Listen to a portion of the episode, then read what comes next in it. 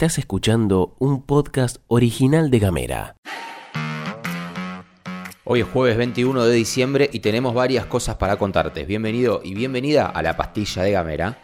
En casa, En Ushuaia. en camino, En Tolwyn. en tu celu, En Río Grande. en 7 En minutos. toda la Argentina. Estas son las noticias para arrancar la jornada. Te deseamos muy buenos días en la medida de lo posible y pasamos a contarte que en un anuncio sin precedentes para la democracia argentina, Javier Milei presentó un mega decreto que redefine el papel del Estado, eliminando o alterando el encuadre de las relaciones y los vínculos comerciales o sociales, depende del enfoque, en casi todos los aspectos de la Argentina. A través del decreto se modificaron más de 300 leyes para llegar a una desregulación profunda del mercado. Entre las medidas más destacadas se encuentra la derogación de la ley de alquileres y recortes significativos en derechos laborales, como el periodo de prueba que pasa de 3 a 8 meses. El DNU establece salvaguardas para servicios esenciales, asegurando que las organizaciones sindicales mantengan al menos el 50% de cobertura, cercenando el derecho a huelga. Entre otras cientos de cosas que no podremos resumir acá por una cuestión de tiempo, también te contamos que se apuntó a liberalizar el comercio mediante cambios en el código aduanero para facilitar y abrir totalmente las importaciones. Hubo también cambios significativos en el marco regulatorio de obras sociales y prepagas, eliminando restricciones de precios y rediseñando su funcionamiento. En la cadena nacional, el presidente de la nación decía esto. Si avanzamos en este camino y lo hacemos con decisión y contundencia, estoy seguro que nuestro país volverá a la senda de crecimiento y el progreso que alguna vez supimos transitar. Por lo tanto, quiero darles las gracias, que Dios bendiga a los argentinos y que las fuerzas del cielo nos acompañen. Estos son solo algunos de los puntos del decreto. Es muy extenso, es realmente histórico lo que acaba de suceder y no podemos resumirlo en tan solo 6 o 7 minutos en base al pacto de comunicación que tenemos establecido con vos que sos nuestro oyente. Sí te recomendamos que te tomes un rato en algún momento, que lo leas, que lo profundices, que puedas consultar con personas que tengas alrededor. Mismo con nosotros estamos con la línea abierta al 2901 50 29 90. Lo que vamos a hacer con esta pastilla de gamera de hoy es analizar diversos abordajes que estuvieron sucediendo durante estas últimas 24 horas 12 horas en realidad, en relación a este anuncio.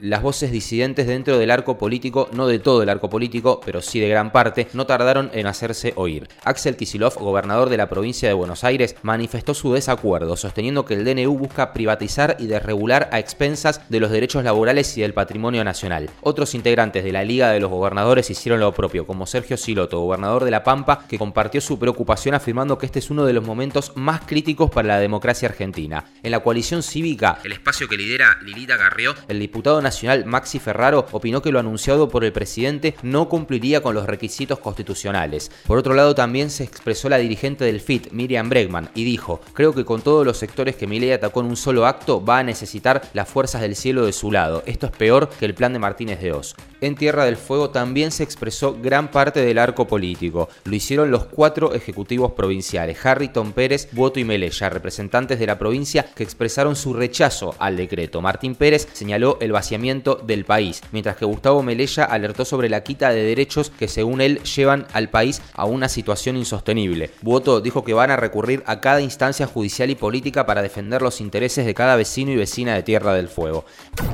Acá hay que ser enfáticamente claros. Esto no se trata solamente de una serie de políticas que podemos estar o no de acuerdo. ¿Qué pensamos nosotros? Bueno, que el liberalismo por el liberalismo, que el libre comercio sin ningún tipo de intervención estatal y que la desregularización total de las fuerzas laborales no benefician en absoluto a los más vulnerables y a los que están en la parte baja, los ingresos medios y los ingresos bajos. Creemos que la ley del derrame no existe, que es una fantasía, que las grandes fortunas lo que hacen es tender hacia la concentración, que si es más negocio importar algo que producirlo, se va a importar y que si una fábrica tiene operarios que ya no son rentables, esa fábrica se va a cerrar y ese galpón va a acumular cajas y cajas de productos que provienen de otro país. Creemos que este tipo de ajuste ortodoxo y clásico no hace más que perjudicar, como decíamos, a la gente de ingresos medios y de ingresos bajos. Creemos que habrá más pobres y creemos que habrá más indigentes en la República Argentina. No entendemos y nadie nos puede explicar todavía cómo puede ser que para estar mejor en un momento hace falta que siempre los mismos sectores sociales estén peor. Pero en este caso donde queremos poner el foco, al menos por ahora, es en la institucionalidad como principio del balance de fuerzas y en el Estado de Derecho que supimos construir entre todos y entre todas en estos 40 años. En diálogo con página 12, el constitucionalista Andrés Gil Domínguez afirmó que derogar y o modificar más de 300 leyes mediante DNU es un intento de suma del poder público vedado por el artículo 29 de la Constitución. Dijo que es la extinción del Congreso como corazón de la democracia.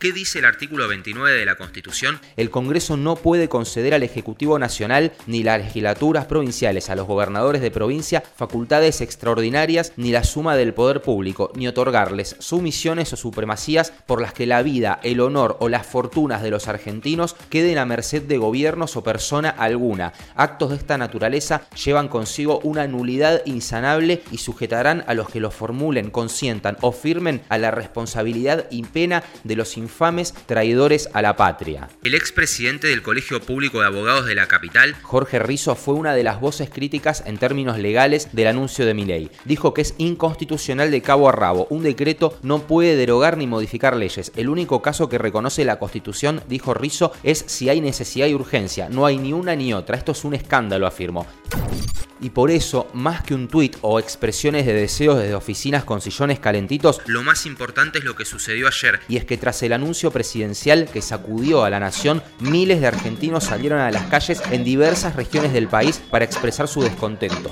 Desde balcones hasta calles se escucharon gritos, aplausos y el característico ruido de las cacerolas y las bocinas, recordando a aquel emblemático 20 de diciembre que fue un antes y un después para muchos y para muchas en la República Argentina. Resonó en las calles el sentimiento de rechazo hacia las medidas anunciadas, marcando una jornada que también tuvo el estreno del protocolo antipiquete. En Tierra del Fuego la indignación también se hizo sentir. En Río Grande la Plaza de los 100 años se convirtió en un punto de encuentro para los ciudadanos que deseaban expresar su desacuerdo. Simultáneamente en Ushuaia la manifestación se llevó a cabo en San Martín y Fadul, marcando también un claro mensaje de unidad y rechazo. Con el propósito de mantener viva la protesta, se realizará hoy una nueva manifestación a las 20 horas en las ciudades de Tierra del Fuego. Estás escuchando Gamera. Hablamos distinto.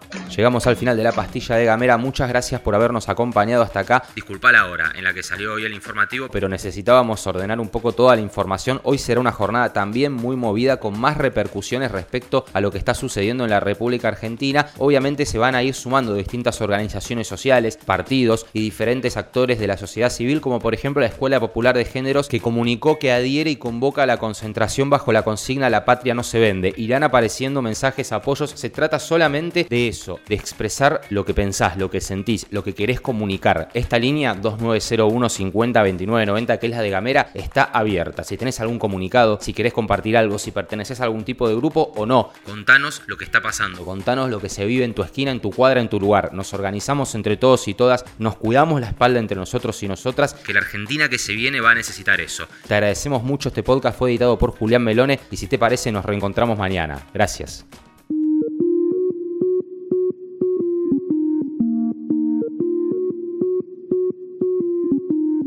Estás escuchando un podcast original de Gamera.